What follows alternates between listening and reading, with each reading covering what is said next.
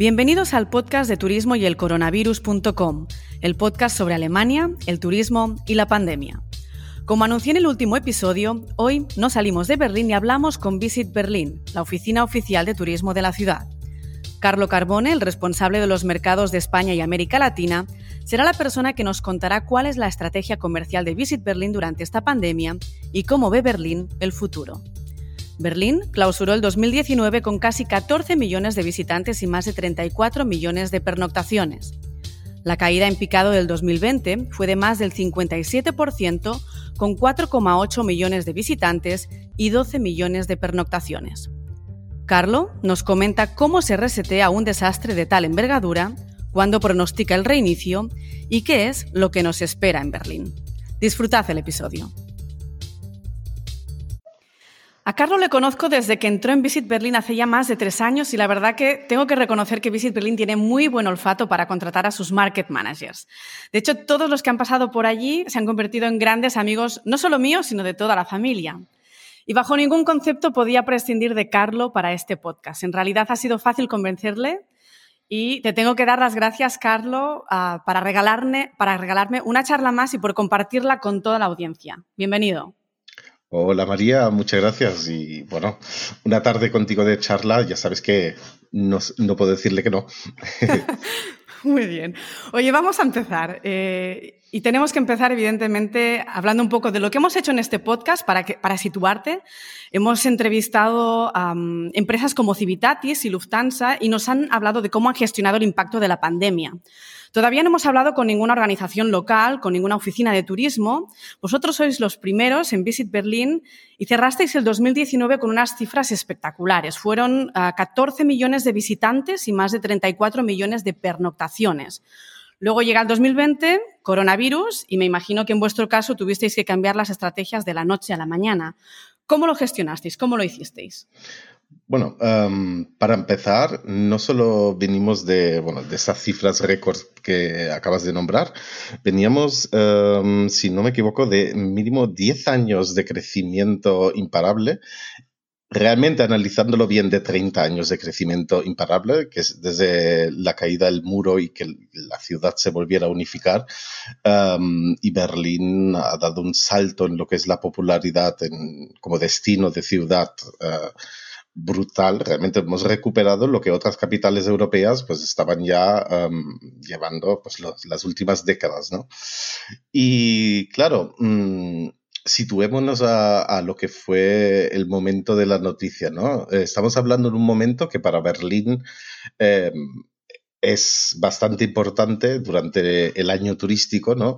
Tres días antes o dos días antes de la feria ITB, feria turismo más importante del mundo, y aparece la noticia que en parte nos lo olíamos, pero nadie se atrevía a decir que esto iba a pasar, ¿no? Era como que no, eso no, no, imposible pues aparece esta noticia y que se cancela ITV. Con ello, sabía yo ya que mi siguiente plan, que era una semana después, un viaje de, mm, por una rocho de prensa a Brasil, también se iba a cancelar. Mi pobre compañero de Viena había justo aterrizado en Sao Paulo, abre el teléfono y se encuentra un email de, de Viena diciéndole, chico, de vuelta. no, estuvo ni 24 horas. Y de pronto, claro, estábamos ahí igual como me imagino todos los destinos, ¿y ahora qué? ¿no? para empezar tuvimos que, uh, bueno, recapacitar, ir para adentro, ver cómo gestionar, porque al fin y al cabo aquí en Alemania estamos organizados como una GmbH, bueno, una empresa privada en mano pública. ¿Qué significa esto? Sí, tenemos igual como la, todos los otros destinos o como las uh, oficinas de turismo en España o en Latinoamérica um, asignaciones económicas de parte del Estado de Berlín, pero también tenemos la obligación de uh, ingresar el 50% de nuestro budget por um, métodos propios. Y de pronto nos presentan el lockdown y sabemos que nuestra única entrada de dinero, bueno, única, principal entrada de dinero, que es la tarjeta turística, la Berlin Welcome Card, no la vamos a seguir vendiendo durante bueno, lo que dure el lockdown, eh, además de nuestros servicios que damos en los BTIs. Así que que los BTI son para ah, la audiencia. Las, oficinas de, de, información para el turista, ¿no? Donde llega el turista en el aeropuerto o en la estación, donde mis compañeros no solo informan, sino que venden entradas, venden servicios, venden tours. Todo esto es una fuente de, ingreso. Y claro, aparte de, de tener, de pensar en qué va a ser el futuro del turismo en la ciudad, también es para nuestros directores cómo mantengo el personal, ¿no? Eh, no, somos funcionarios. Y eh, ahí empezó también, pues, una eh, muy, bueno, muy estrecha cooperación con, la, con el Senado de Berlín, ¿no? El gobierno del Estado, em, en, en cómo podemos, bueno, cómo nos organizamos las empresas públicas de la ciudad y cómo gestionamos también un poco entre todos las nuevas tareas, ¿no? Empezando por el programa de ayudas, donde nosotros como oficina de turismo, pues usando las manos libres, gestionamos todo el tema de, de las llamadas telefónicas de, para las ayudas a los, eh, las ayudas rápidas que se dieron en marzo, abril y mayo, ¿no? Y con estas cosas, y además de completamente cancelación del programa que teníamos previsto ya o organizado para la promoción turística del año 2020, empezamos con la, con la organización. Y luego ya fue empezar a crear un plan nuevo, ¿no? Eh, viendo cómo se iban desarrollando toda la situación, hubo aquel momento en abril que se empezaba a ver, bueno, en mayo la cosa se, se, empieza a ver mejor, habrá una reapertura y con eso pues empezamos a, crear una campaña de, reopen, ¿no? ofreciendo pues toda esta información que está en alemán para los berlineses, pues nuestras, eh, en nuestra página web para los visitantes eh, además, luego una parte importante fue el, el, Convention Office, ¿no? mis compañeros que llevan todo el tema de congresos fueron encargados de crear para la ciudad un concepto de higiene para hacer encuentros de trabajo, de pequeños meetings, ¿no? Mm, tuvimos aquella famosa fase que creo que en España también o en otros países la han pasado de que una semana, bueno, están permitido 200 personas en una reunión de trabajo, ahora 50, ahora no, ahora son 25. Pues toda esta fase, pues nosotros ajustando nuestras medidas, nuestras informaciones que dábamos o eh, nuestros programas de, de, ah, de higiene para, para los partners. Y bueno, tuvimos como algunos habrán sabido, un verano realmente, sí, bastante tranquilo, ¿no? Hasta aquí empezaba a haber como una, no sé cómo llamarlo, pero un estado de, bueno, ya está, ¿no? Ha pasado, lo hemos superado, números, cifras muy bajas, empecemos a organizar, yo empecé a organizar, empezamos a organizar eventos eh, con presencia en varios mercados, me acuerdo, tenía planes, planes para Madrid, para París, para Roma, para Milán. Y claro, y poco a poco, con el agosto, se empezaban cayendo uno detrás del otro, ¿no? Tuve la suerte. Sí, luego volvieron realmente, luego volvieron las, restricciones, si no me equivoco. Exacto. Y, y allí empezó otra vez a, bueno, entrar, entrar el color oscuro en, nuestra gama de, colores, vamos, básicamente.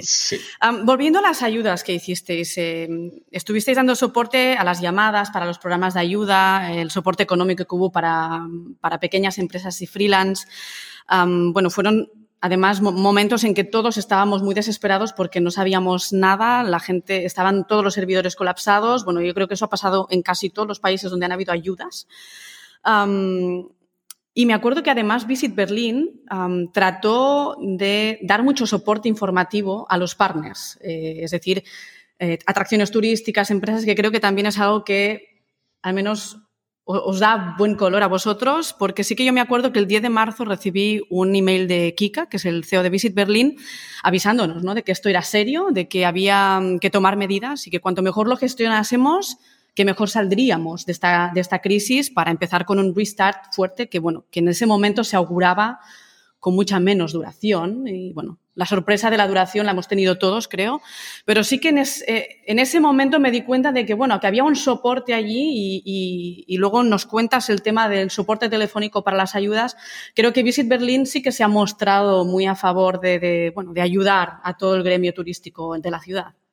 Bueno, es En, parte es parte de, nuestro, de nuestra tarea, ¿no? En los últimos años ha habido un, un desarrollo de pasar de ser una clásica empresa de marketing de destino, es decir, que hago solo publicidad para Berlín en el mundo, eh, cada vez más a gestionar también lo que es el turismo dentro de la ciudad y eso empieza por uh, tener una estrecha colaboración con los actores, porque claro, yo puedo hablar mucho del destino, pero al final el, el, el visitante, mm, sea de Argentina o sea de España, a mí no me compra el producto, yo no vendo ningún producto. Eh, le compra el tour operador, a la aerolínea y luego pues quizás al DMC, a ti la excursión, etcétera.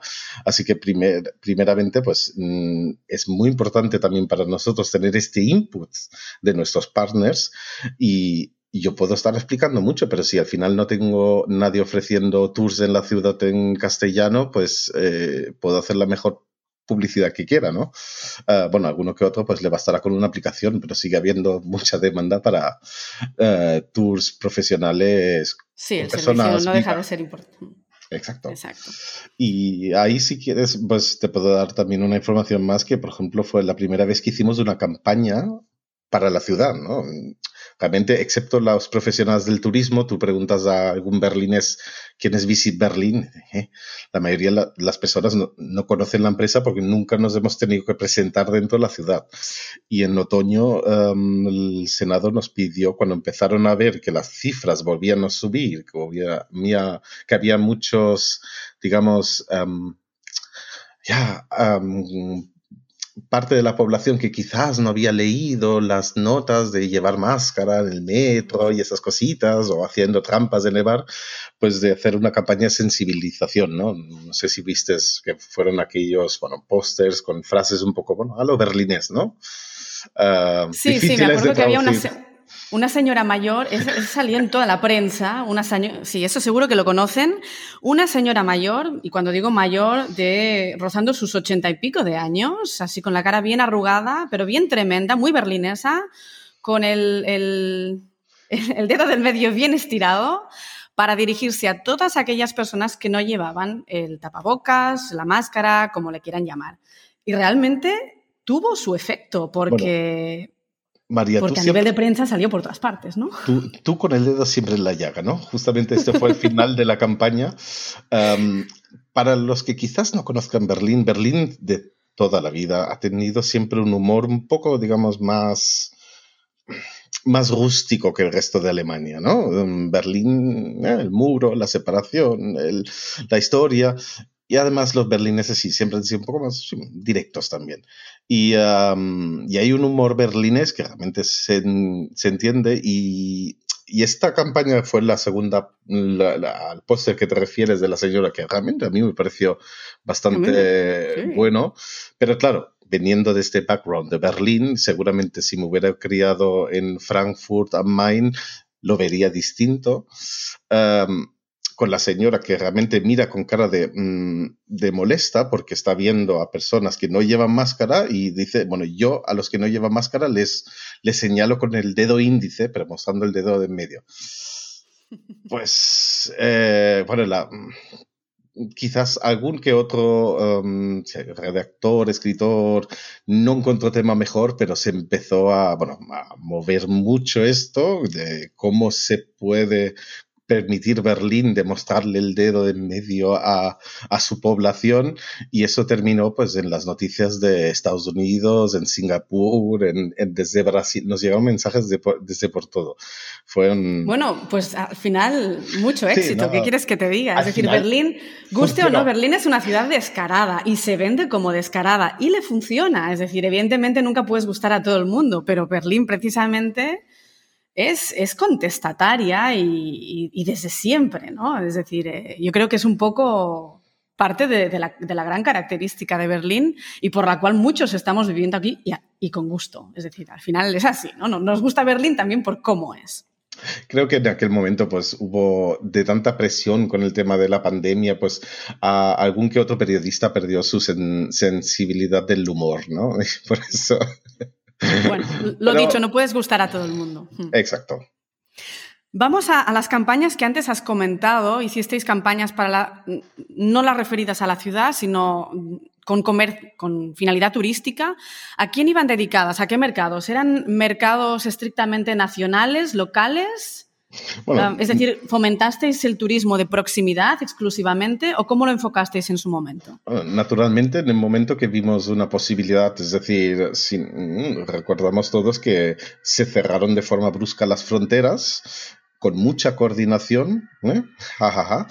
y em, de, de, pronto estábamos encerrados en nuestros países, estando en la Unión Europea. Yo soy, bueno, yo aún conozco fronteras de muy chiquillo, pero fue una sensación bastante extraña. Y en el momento que se empezaba a ver una apertura y también, digamos, quitar las restricciones nacionales que nunca las ha habido como internacional, porque no hay quien las controle, siendo, siendo claro.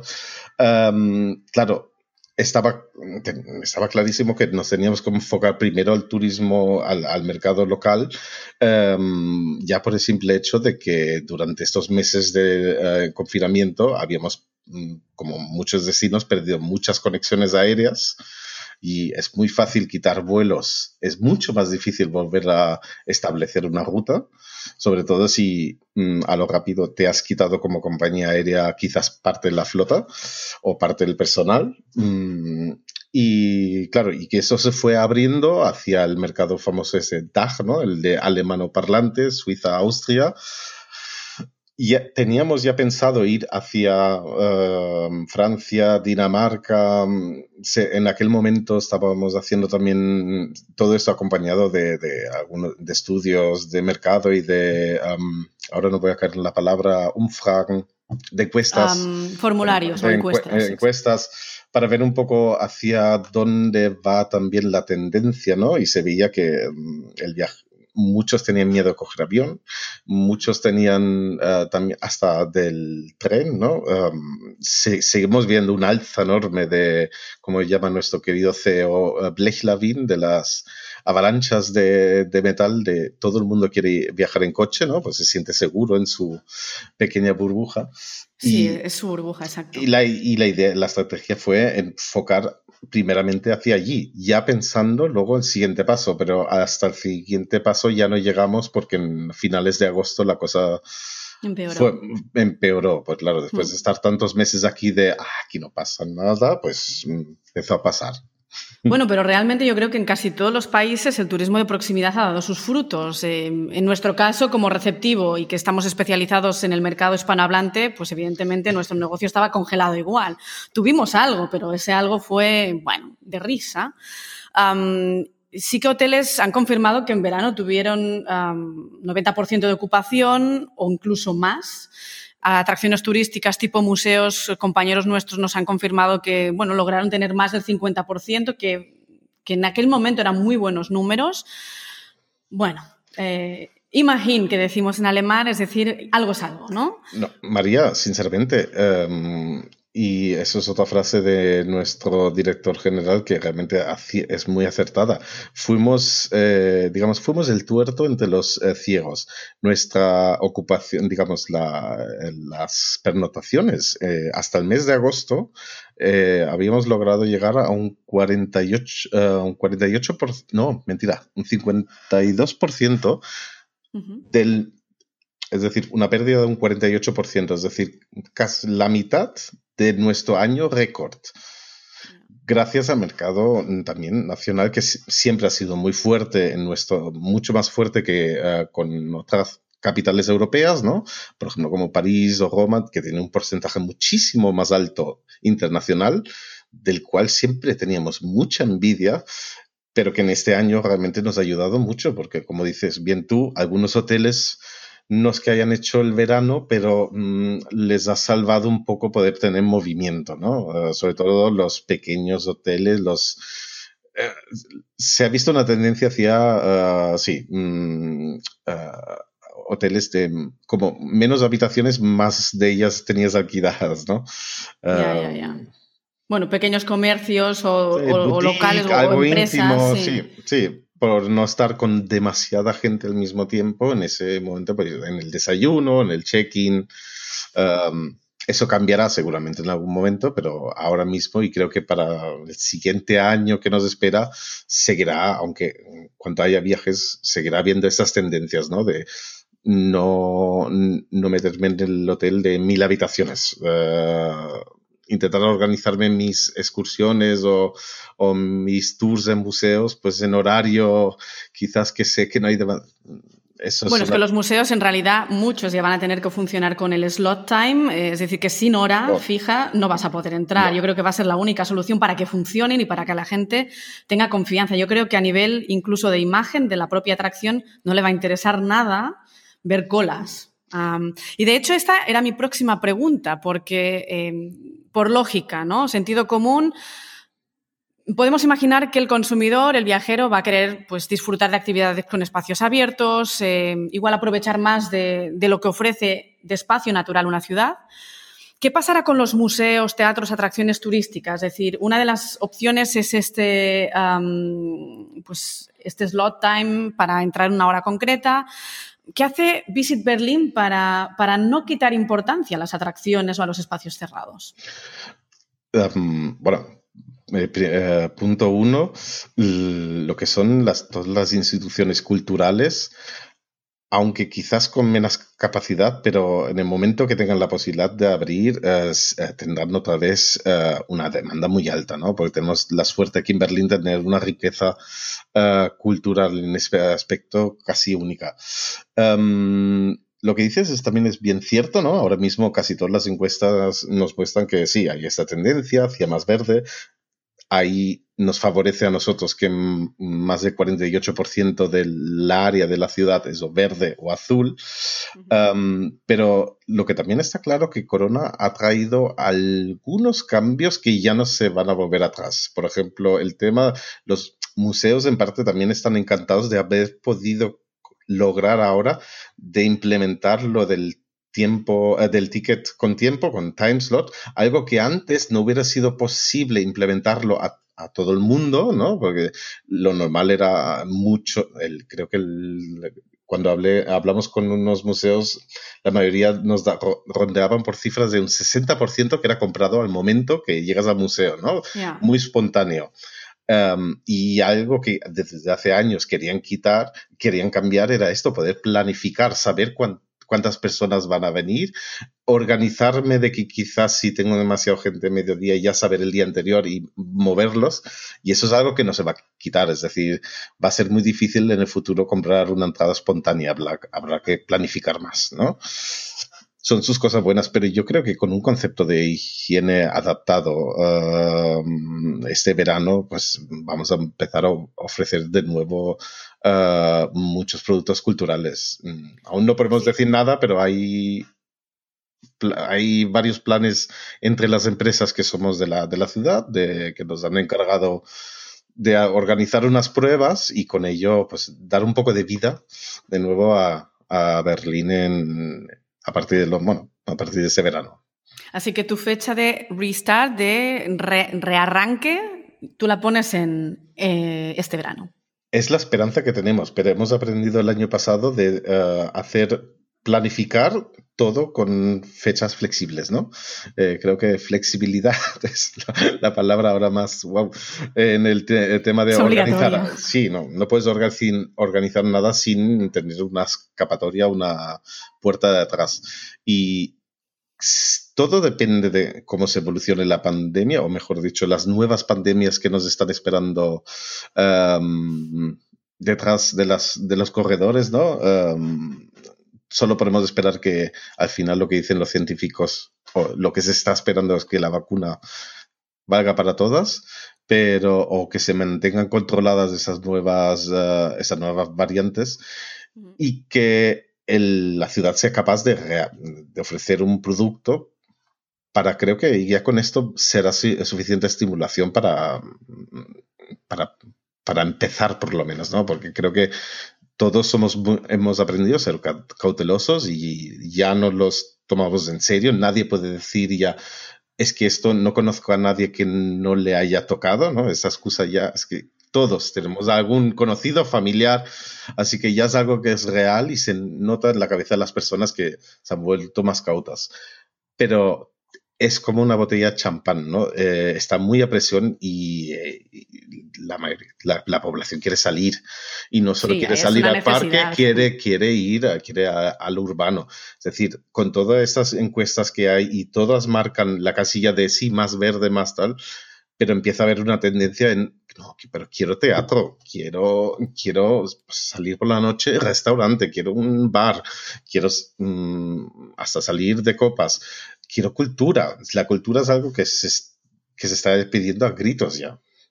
Sí, no, está claro que llevamos muchísimos meses así, aguantando, haciendo el trabajo bien hecho, pero bueno, la paciencia acaba y somos todos muy conscientes de que hay que aguantar, aguantar, ser fuerte, pero el deseo está allí y como tú bien dices, ya es que empieza a ser muy necesario. Ah, vamos a centrarnos ahora en Berlín. Eh, de hecho, bueno, yo desde que estoy en Berlín conozco Berlín siempre en grúas, pero este año 2020 desaparecieron algunas. Eh, y de hecho tendría que ir a pasear un poco por Berlín, pero no lo hago pues, por la pandemia, que voy de la oficina a casa y de casa a la oficina. pero han desaparecido muchas y creo que Berlín tiene mucho que mostrar en estos próximos meses, cuando empiece a arrancar todo. Cuéntanos un poco ¿Qué novedades nos esperan en Berlín? Es, curioso porque nos ha tocado la pandemia en el año que realmente teníamos más proyectos. Bueno, siempre tenemos muchas novedades que presentar, pero el año, el 2020, eh, era el año de culminación de grandes obras faraónicas que tenían sus pequeños retrasos, para llamarlo de alguna forma, y que han tenido que, inaugurarse en silencio y, bueno, y sin, y sin demasiado, bueno, y sin darle demasiado uso, empezando por el nuevo aeropuerto internacional de Berlín-Brandenburgo, que las cifras son pues lo que son, ¿no? Estuvimos reunidos con ellos hace una semana y comparado con 2019 de, de 150.000 pasajeros al día, caer a 1.000, 1.500 en buenos días es para un aeropuerto nuevo, pues sí. Luego, sí, tienes razón, han quitado muchas grúas. Te tengo envidia que por lo menos puedas ir de tu casa a la oficina porque yo ya Porque estoy sola, ¿eh? lamentablemente están todos mis trabajadores en ERTE. no sé si puedo estar orgullosa de esto, pero es lo que hay. Mi camino ya solo es de la cama al escritorio, ¿no? ni, aire fresco de camino al trabajo, pero bueno. pero sí, hay menos grúas, y sobre todo grandes obras como la Avenida de los Tilos, ¿no? La Unter den Linden que llevaba, no lo sé, no lo voy a decir porque son muchos años, pero bueno, muchos años en obra por el tema de eh, la, ¿cómo se diría? La, la, la, conexión de la línea U5, ¿no? Que es una avenida complicada, con mucho edificio histórico y con un suelo muy pantanoso, teniendo el río y el canal al lado. Es decir, es difícil de construir, por eso también han tardado lo que han tardado. Sí, de hecho es interesante para que, para que lo sepa la audiencia, es decir, el, suelo de Berlín es extremadamente pantanoso y la palabra de Berlín etimológicamente ya se refiere a esto. Cada obra antigua que renuevan, que restauran en Berlín dura el doble o el triple de lo que realmente se establece y no solamente es un problema mm, de, dinero, de presupuesto, que también puede ser que esté allí, pero sobre todo es por la estructura que hay en el suelo que la hace mucho más complicada. Isla de los Museos, la Ópera Estatal, ahora tú comentas el metro, es decir, es el clásico de Berlín de que hay un problema con ese suelo y hace las obras mucho más complicadas. exacto, y los ejemplos que has dado son los de los importantes, ¿no? La isla museo, si no fuera por todos los pilones que llevan, ahí estaría ya bajo, tierra, ¿no? Me imagino que los que decidieron montar aquí la ciudad en su día, pues claro, lo veían muy bueno para la agricultura, pero para la construcción de grandes obras es, eh, sí, es un hándicap. pero bueno, han aprendido a, llevarlo, a gestionarlo con, con, sí, con mucho humor, ¿no? Porque aquí ya nos hemos acostumbrado a no dar fechas de... Damos la fecha de inicio de obra, pero no la de final de obra. Es to be announced. Y bueno, y el gran proyecto, o la, digamos, eh, la gran grúa que también ha desaparecido ha sido la de eh, la reconstrucción del castillo, bueno, lo que antiguamente se llamaba como Castillo Berlín, pero ese nombre no, no se usa más, sino que es el Humboldt Forum, ¿no? Y eso es, digamos, es como si París hubiera abierto el Louvre. Y aquí estamos en pandemia. abriéndolo de forma virtual. Bueno, pero se puede pasear por dentro, es decir, si ahora yo me, voy por allí, aunque haya poca gente o casi nadie, porque ahora estamos en, lockdown prácticamente aquí en Berlín. Creo que en teoría normalmente sí, ¿no? Porque Hay una buena, una buena, parte es espacio abierto y está pensado como área, no es un museo, sino que realmente es una, ah, es un, uh, ¿cómo lo llaman?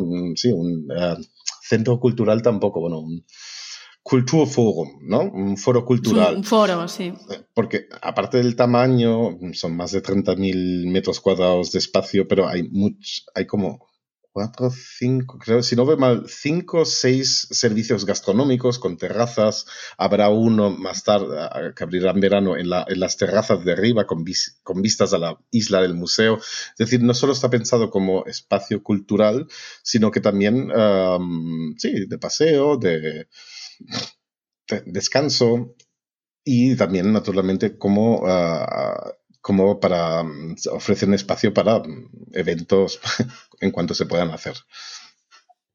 Genial. Em, todo el mundo que visita Berlín tiene que pasar por la puerta de Brandenburgo, ese es el clásico, ¿no? El gran símbolo de la ciudad. Y desde mi punto de vista, ver el muro de Berlín hay que verlo por la historia que tiene de la Guerra Fría. ¿Qué añadirías tú que no esté en ese top de, de grandes puntos más visitados, sino ¿Qué añadirías tú que define muy bien la ciudad y que sea parte de la cara de la ciudad? Porque al final aquí la subcultura es algo que marca la, ciudad, que la escribe. se podría decir casi la, ciudad consiste en ello, ¿no? Em, es, lo que creo que a todos nos ha atraído hacia ella.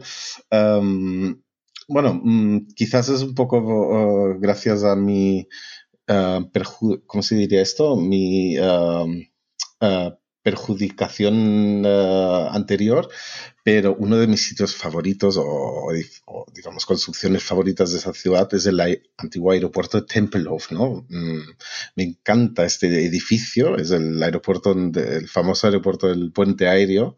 Eh, durante muchísimas décadas el edificio, mm, ¿cómo se dice? Contingente, de, bueno, de una pieza más grande de Europa, más, o más largo. es una construcción, aunque es una pena por quien lo construyó, pero eso no lo hacen mm, a mí me gusta mucho, ¿no? La estética. Bueno, porque es, arquitectura nazi, ¿no? Así de los años 30, es muy cuadriculada, pero no deja de ser una gran obra arquitectónica. Una, una, gran obra que ahora tiene un uso completamente distinto, ¿no? Mm, en teoría es fue el año pasado que se iba a abrir un nuevo espacio adicional que eran las terrazas de arriba reformadas con, bueno, todo de madera, creo que hasta con un chiringuito. Me imagino que eso se aplazará al año siguiente. y además, claro, mm, tengan en cuenta, es una pista de aterrizaje y despegue, la cual se, el último vuelo aterrizó ahí cuando, y fue en la compañía donde yo trabajaba antes, 2000 2008, se, 2008 se, cerró seguro porque yo me acuerdo que tenía un vuelo a Dinamarca y lo, contratamos con esa aerolínea porque queríamos volar desde Tempelhof y justo nos lo cambiaron y fue como qué lástima. Pero no sé cuándo fue el cierre, pero fue en 2008. Pues eh, exacto, ya, ya ha pasado tantos años que uno va perdiéndose. Pero me acuerdo hasta de la anécdota que hicimos trampa porque en teoría, según plan de vuelo eh, íbamos a ser los penúltimos en aterrizar allí. Había creo que un TUI Fly antes y el piloto retrasó el vuelo a posta dando vueltas por, por el cielo. Llevábamos el nombre de la ciudad eh, pintada en, en, el avión, así que eh, era derecho de casa de ser los últimos por lo menos. Y todo este espacio enorme, que todos los que trabajamos en turismo sabemos, una pista de aterrizaje no son 500 metros, es más, es un parque que se ha dado, una zona verde que se ha dado a la ciudad, a, los visitantes, eh, de multifuncional, em, desde windsurfing hasta, bueno, deportes que yo ni sé pronunciar ni, ni me atrevería a hacer porque no me quedaría ni un hueso. Eh, pero todas esas cosas fricadas que normalmente en, una en un centro de ciudad sería imposible de hacer, las puedes hacer aquí en Berlín, en eh, lo que es el antiguo, la antigua pista de aterrizaje o toda la zona de, de, operación del aeropuerto de Tempelhof, ¿no? Así que Tempelhof está dentro de tu, de tu gran recomendación. Es, un sitio precioso. Además, y además ya todo el barrio que hay alrededor, eh, Bergman Kids, que está muy cerca, ya también hay, hay que verlo. Sí, Tempelhof está en el barrio de Kreuzberg, que bueno, es Tempelhof, eh, ya colindando con, con, Kreuzberg, muy cerquita del centro, en realidad, fácil de acceso en metro. Así que realmente, bueno, es una buena escapada para salir del centro de la ciudad y luego, pues, perderse un poco por los barrios de Berlín, que es lo que nos queda más, más cerquita del antiguo aeropuerto un poco yendo a los clásicos o a los grandes eslogans de la ciudad, antes hemos dicho que Berlín es una ciudad contestataria, descarada, y de hecho descarada también fue la frase que dijo el exalcalde Klaus Bubereit, el exalcalde de Berlín, que de alguna forma yo creo que convirtió Berlín como una marca, la bautizó con el siguiente eslogan, y es este. Berlín es pobre pero sexy. Los que vivimos en Berlín sabemos que esta frase tiene, bueno, tiene mucha realidad allí, pero cuéntale tú a la audiencia por qué. Tenemos que eh, primero ver el contexto, ¿no? Cuando, cuando dijo esta famosa frase que sinceramente suena mucho más sexy en inglés eh, que en castellano y, en alemán también, ¿no? Eh, en alemán suena, suena feo también, en inglés suena, suena bien y, y, nos lo siguen poniendo, ¿no? Siguen, ah, sí, sí, eso fue esta campaña, no, ya no. estamos hablando, déjame hacer memoria que yo con números soy fatal, de del año 2008 del año 2003. Es decir, estamos hablando 13 años después de la caída del muro, de que dos ciudades con dos sistemas, dos países distintos, se estaban reunificando. La ciudad realmente era, eso sí que era una obra, porque era todo obra, ¿no? Mm, había una buena parte que, eh, bueno, toda esta parte abandonada donde se creó esta subcultura luego de, um, de ocupar pisos, que se crearon centros culturales, todo vino de ahí. Y claro, en ese momento, bueno, mm, bien, ahí empezó nuestra carrera como creo que somos la única capital europea que somos capaces de, que, bajamos el Producto Interior Bruto del país, ¿no? Ah, si quitáramos Berlín de Alemania, el país sería más rico, es verdad. Pero bueno, hubo también este esfuerzo enorme que hacer de, y de volver a traer un gobierno de, del oeste de, de, Alemania hacia la ciudad. En ese momento, aquí Berlín era mm, claro, si lo comparabas con las otras ciudades de Alemania, los alquileres eran ridículos. Yo tengo amigos que mm, tenían pisos en el centro de 60 metros por 150, 200, con incluido gastos de, calefacción y agua. y eso era normal, eso era un precio de vivienda de Berlín. Y todo el tema de la gastronomía, realmente ah, alta gastronomía no había aquí, ¿no? Eh, Berlín en aquel momento pues era comida rápida, mucho kebab. Creo que nunca hubo una ciudad alemana con tanto bistro em, de comida rápida como fue Berlín en su día. Pero claro, la ciudad se, se, ha desarrollado, ¿no? Han pasado un par de años. Hace ya bastantes años que esta frase no está hasta como petada, ¿no? Mm, porque claro, ah, se, se se ve mal, ¿no? Y además, claro, mm, no somos ya tan baratos como éramos. Que va, eso ha pasado la historia. sí, sí. Estos hoteles de cinco estrellas por 40 euros noche en pleno centro, mm, en aquel entonces sí, un Adlon pues no era capaz de superar los 80 euros al, al abrir, pero hoy en día no somos un París, gracias a Dios, o un Londres, pero sí que nos hemos, digamos, adaptado, bueno, o hemos llegado al nivel de, de, las otras ciudades alemanas como Múnich, Frankfurt.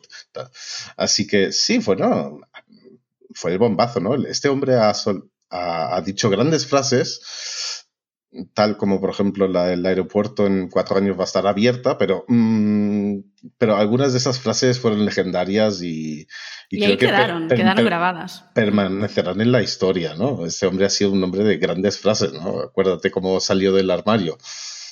Exactamente, sí. Eh, mm.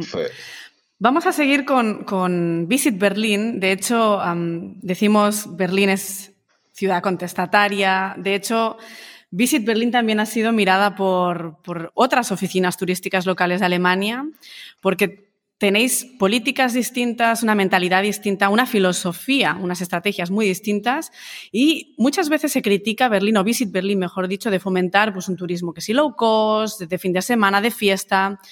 Ah, algunos dicen eh, que, bueno, que habéis por esto llegado al overtourism, al turismo de masas. ¿Qué opinas tú? ¿Realmente es así o es eh, algo que realmente no se sostiene ya?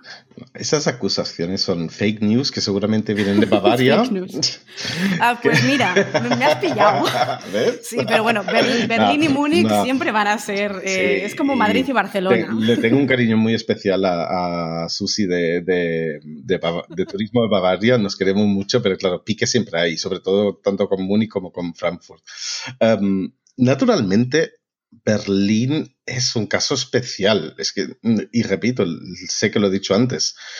Em, para, o para quizás hacerlo más fácil, eh, más, plástico al oyente, imaginaros Madrid, que hasta hace, hasta hace 30 años hubiera estado durante cinco décadas eh, partido por la mitad quitado el estatus de capital, la capital se fue para Sevilla, ¿no? gestionándola desde allí, y bajo, y bajo realmente mandato de cuatro competencias extranjeras esto hace algo con una ciudad, ¿no? Y naturalmente sí, Berlín tiene, siempre ha tenido, digamos, algunas leyes o algunos privilegios, muchos ya se les han quitado, ¿no? Era en cuando el muro aún estaba, todos los que se querían escapar de la mili se mudaban a Berlín, ¿no? Porque los, eh, a Berlín oeste, no el este. Es decir, el alemán del oeste que quería escaparse de la, del servicio de, eh, militar en Berlín oeste se podía escapar de ello por el estatus especial, ¿no? O una compañía alemana no podía aterrizar en Berlín-Tegel, ¿no? Lufthansa, por eso Lufthansa es tan grande en el sur, porque hasta el año 90 no tenía permisos de aterrizaje en, Berlín por ser territorio militar. Y claro, todo este desarrollo, este tiempo del uh, poor but sexy, es decir, pobre pero sexy, Naturalmente, nuestros amigos de Baviera nos miraban con mala cara y estaban empezando a ver que, bueno, antes en Estados Unidos la impresión de Alemania siempre ha sido pues esta imagen del, de Bavaria, ¿no? Y nosotros estábamos empezando a dar una imagen completamente distinta. Hmm, hmm. Porque Berlín realmente eh, es, es, una muy mala representación de Alemania porque Berlín es distinto que Alemania. Sí, no, no, no tiene nada que ver con el resto del país, eso es así. Y sí, entiendo que se mire un poco eh, em, con ojito tal. Naturalmente, hace años que Visit Berlin no fomenta el, bueno, ni el turismo de masas, realmente nunca se puede decir que se haya fomentado, ni el low cost, que hayamos mm, usado el tema de que nuestros hoteles pues eran igual de buenos, pero mucho más accesibles, pues sí, pero uh, vente durante el periodo de feria a Berlín e intenta encontrar un hotel de cuatro estrellas por debajo de 200 o 300 euros. Es decir, tampoco no cambia mucho, ¿no? Bueno, también hay que decir que los accesos aéreos han cambiado mucho a lo largo de los años y ahora también es mucho más fácil volar a una ciudad, y ya no decimos Berlín, mm. por un precio muy económico. Eso hace que la gente con menos adquisición económica o gente joven, jovencísima, diga, pues me voy un fin de semana por 40 euros y da y vuelta. Y eso no lo elige Berlín, sino que es un tema también de compañías aéreas es decir, yo creo que a veces se juntan varias frases y se culpa a uno mismo, pero es que es la evolución de, un, de, un, de una estructura gigantesca que bueno, que evidentemente pues en una gran ciudad pues se notan. Exacto, y además luego también es em, la, la, cultura berlinesa, es decir, en Berlín eh, tiene una, lo que es una cena em, no solo de subcultura, ¿no? sino una mezcla de subcultura y alta cultura eh, tan diversa em, y sobre todo tan accesible, ¿no? Porque conozco pocas ciudades donde creo que los precios hasta para óperas sea eh, se puedan pagar en parte, siempre hay entradas a un precio accesible. No hay ciudad donde puedas ir en vaqueros a la ópera, aquí sí. Aquí las cosas se ven con un poco menos de, y ahora no, no caeré en la palabra, pero eh, con tanta regla, tanto, un poco más em, loca, ¿no? Bueno, de hecho me lo dijo una vez un cliente y amigo mío, venía a visitar la, la, ciudad de Berlín por primera vez y me dijo que se olía la libertad en esta ciudad. Eso es cierto. Yo creo que la libertad en el aspecto de la imagen también existe. Es decir, puedes ir con vaqueros a la ópera, nadie te va a decir nada ni a mirar, ni siquiera. Y me decía que se observaba incluso más extravagancia que en la ciudad de Londres. Y eso le sorprendió a él. A mí me pareció quizás exagerado, quizás no me percaté, pero quizás sí que es una ciudad que en ese aspecto sorprende, que que realmente es súper extravagante y, se, huele esa libertad. Más que extravagante, es eh, una, una ciudad muy liberal. Es decir, yo no me imagino pasear en Madrid por el centro y encontrarme pues, a las 9 de la mañana caminando pues una persona de, que está de paseo, no viniendo de fiesta, sino que de paseo eh, completamente sin ropa, con una mochilita y unos eh, zapatos de tacón. Aquí sí, y nadie se va a dar la vuelta. Bueno, pero tampoco es lo normal. Pero me, mm, te digo yo, me he, me he, encontrado cositas así ya, digamos, en un año de ir en bici al trabajo dos, tres veces, sí. Y sí, me río, pero... Mm, y ves a, a, familias que llevan sus niños a casa, ni los niños se giran. el único que quizás se escandaliza un poco es el visitante, ¿no? Porque no se lo esperaba, o el, de fuera. Pero máximo después de un año vivir aquí ya te has... Eh, te has curtido. Sí. La verdad que es una ciudad que está llena de personajes y la hace muy suya. Em, bueno, sabemos que, la subcultura, y lo hemos nombrado antes, es, una parte esencial de la ciudad de Berlín. Dentro de la subcultura tiene que entrar la noche, eh, de hecho, mucha gente conoce Berlín por el tema de la noche, la música tecno. Oye, ¿qué pasará con, todos los clubs que identifican la ciudad de Berlín? Con, un, final, con un final positivo, por favor. No, eso naturalmente va a ser positivo. Mm, basta ver la historia de la ciudad. Para empezar, y ahí tengo que también dar un hincapié, el tema de la noche se ha, también se le ha dado mucho hype, ¿no? y al final te sorprendería saber que el con motivo de, no, de digamos, ocio nocturno, el porcentaje de, las visitas es un 20%. Los, la, última década esto se ha movido completamente hacia la cultura. Piensa que con la isla Los Museos, que se dice así de fácil, pero es que tenemos eh, el complejo de, de museo, museico eh, de los más grandes de Europa y gracias ahora al Foro Humboldt y a todo lo que está Mm, apareciendo y, renovándose alrededor, em, de cada vez está cogiendo una importancia muchísima más elevada. La, la ventaja de esta ciudad con tanto personaje creativo y la, el ocio nocturno de Berlín, en, a diferencia de en muchas otras ciudades donde yo en, digamos, no mis años mozos, pero bueno, mm, cuando tenía más tiempo para dedicarme a, a, a estos hobbies, eh, pues he visto en muchas otras ciudades de Europa, la gran diferencia era que aquí realmente había una, digamos, una cena de, de, de, personas creativas detrás, ¿no? Mm, claro, todos quieren ganar dinero, como por todo, pero no es el foco número uno. Así que sí, cerrarán clubs, se perderán. igual como se perderán pequeños teatros y, pequeños, ah, y pequeñas salas que las grandes instituciones son las que pues, están aseguradas por el Estado, pero muchísima cultura se crea en pequeños escenarios eh, llevados por un pequeño equipo gestionado con dinero propio, ¿no? Pero sí, morirán, pero volverán, porque es que ahí está, aparte de demanda, eh, el personal este creativo que tenemos de la ciudad, es decir, esas personas eh, que están en la moda, que están en, el ocio, que están en, el diseño, que están ahora también en la tecnología, que cada vez empieza, digamos, estamos volviendo a los años 20, ¿no? Volviendo a, a tener empresas de importancia tecnológica en esta ciudad que habíamos perdido durante este tiempo de separación abrirán en otros sitios. Es decir, Hmm. se reinventarán, igual que nos reinventamos nosotros en el turismo, es decir, todo lo que esté en peligro o un poco afectado por la pandemia, se, reinventará también y habrá nuevas aperturas. Yo también lo creo. Mira, tengo el último ejemplo, el, uno de los clubs, digamos, más famosos, ¿no? legendarios aquí de la ciudad, creo que se ha mudado ya tres veces. Y siempre se pensaba antes de la mudanza, ah, es el fin y habrá, perdido el alma. Yo he tenido la suerte de conocer dos de las ubicaciones, digamos, las dos últimas, y el alma siempre se mudó con ellos. Es decir, porque al final es, eh, son las personas que lo hacen, ¿no? No solo es el espacio, ¿no? Es la idea de las personas que crea este lugar.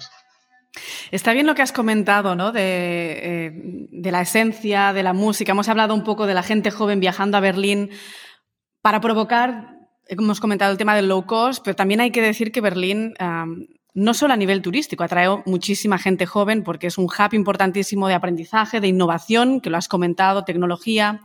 Hay un montón de inversiones europeas que están centradas en Berlín también. Eh, el ecosistema de las startups es cada vez más grande, así que es un imán para la gente joven ah, porque hay mucha potencia, mucho potencial. Así que realmente Berlín no solamente es un buen reclamo turístico, sino que al final también es un buen lugar de crecimiento, que digo yo, ¿no? Y creo que para los europeos es importante también conocer un poco, porque la historia realmente ha sido reciente, ¿no? Y son cosas que creo que son importantes de evitar de que caigan en el olvido, ¿no? Y aquí Berlín ha sido testigo como ninguna otra ciudad. Y hay una cosa que te tengo que, digamos, no corregir, pero que no te estoy de acuerdo contigo. No solo gente joven, porque creo que el único sitio donde yo he salido y he visto con mi mejor amiga que ah, está llegando a una cifra que, digamos, en cualquier otra ciudad dirían, pero eh, señora, ¿usted qué hace aquí? Pues aquí es parte del ecosistema. Es decir, aquí la edad mm, ya no es, un, no es una limitación, ¿no? Para uh, ser creativo, para salir, para crear algo o para disfrutar de la cultura, ¿no? Es decir, bueno, de hecho aquí es que es muy difícil envejecer. Yo me siento como una niña de 15 años casi. Eso es verdad. A mí me han echado... No, pero sí que, sí que tiene razón. Me han echado 28 la semana pasada, así que yo ya con eso... Yo creo que es el viento berlinés que no nos sale... Nos ayuda con las arrugas. De hecho, yo creo que tengo buen... seco. Por esto pero no, pero sí que es cierto que el alma de Berlín te mantiene muy joven y que puedes salir eh, con 40, 50 o, más. Si tienes ganas y el alma está ahí, pues ¿por qué no? Oye, tú eres, de, tú eres nacido en Berlín, Carlo, ¿verdad? Sí. pero te has criado muchos años en Mallorca. Sí, me, estuve, me refugié. ¿Dónde te quedas tú? ¿En Mallorca, en España, en Alemania, Berlín? Europa. ¿Dónde Europa, yo, sí, no, yo realmente, el, el, por eso le tengo tanto cariño también al proyecto Europa y sé que hay mucha crítica y hay muchísimo que se está gestionando mal porque, como en todos los países, ¿no? El tema de la política es un intercambio de intereses, pero yo creo en el proyecto de Europa, ¿no? yo me acuerdo de uno de mis mejores amigos de, mm, digamos, mis años de los 20, era medio holandés, medio francés, y yo con mi mitad italiana y alemana viviendo en España, y cuando nos conocimos, la primera frase nuestra fue, nosotros dos podríamos gobernar Europa, hablamos todas las lenguas, ¿no? Eso fue antes de la, de la ampliación. Pero este proyecto de, de, que es, es, como un poco también representa un poco el alma de Berlín, ¿no? Sin fronteras, el intercambio, pues le tengo mucho cariño y naturalmente mis amigos siempre dicen, bueno, tú para lo que, um, si, para, no, eres italiano, para, bueno, eres uh, mallorquín, ¿no? Eres alemán. Mundo. A ver, ya si tengo estas tres nacionales metidas, pues, pues, naturalmente las aprovecharé, dependiendo de la situación, ¿no? Eh, creo que todos los que somos así café mixto, pues aprovechamos esa ocasión. Genial, pues Carlos, hombre de mundo, creo que ha llegado nuestro fin de la conversación, llevamos más de 50 minutos. Y, y, nada, ha sido un placer como siempre. Why not? Quizás podemos hacer un segundo capítulo después de la pandemia porque habrá seguro un antes, un durante y un después con, con esta tormenta que nos está cayendo. Os mando, bueno, te doy un, mil gracias, mando, gracias a, a, ti. a, todos los compañeros, a todos los compañeros de Visit Berlín y espero verte pronto personalmente. Gracias, Carlos. Gracias a ti, María. Fue de verdad, fue un placer y lo siento que nos hayamos pasado tanto el tiempo. Nada, un, placer. Beso. Cuídate. Chao, hasta luego. Espero que os haya gustado el episodio con Carlo. La semana que viene tenemos más Berlín, pero con un perfil totalmente distinto. Hemos oído a profesionales que forman parte de grandes estructuras. Ahora nos toca hablar con una autónoma. Ella es Yasmín Elías Sánchez, expatriada de origen argentino, historiadora del arte, emprendedora, productora, artista y guía local de Berlín. Ella nos contará lo fascinante del mundo del guía turístico y las consecuencias que ha tenido la pandemia para esta comunidad. Como no, nos contará qué descubrió en la ciudad de Berlín y qué la hace tan espectacular. Hasta la próxima semana, os espero.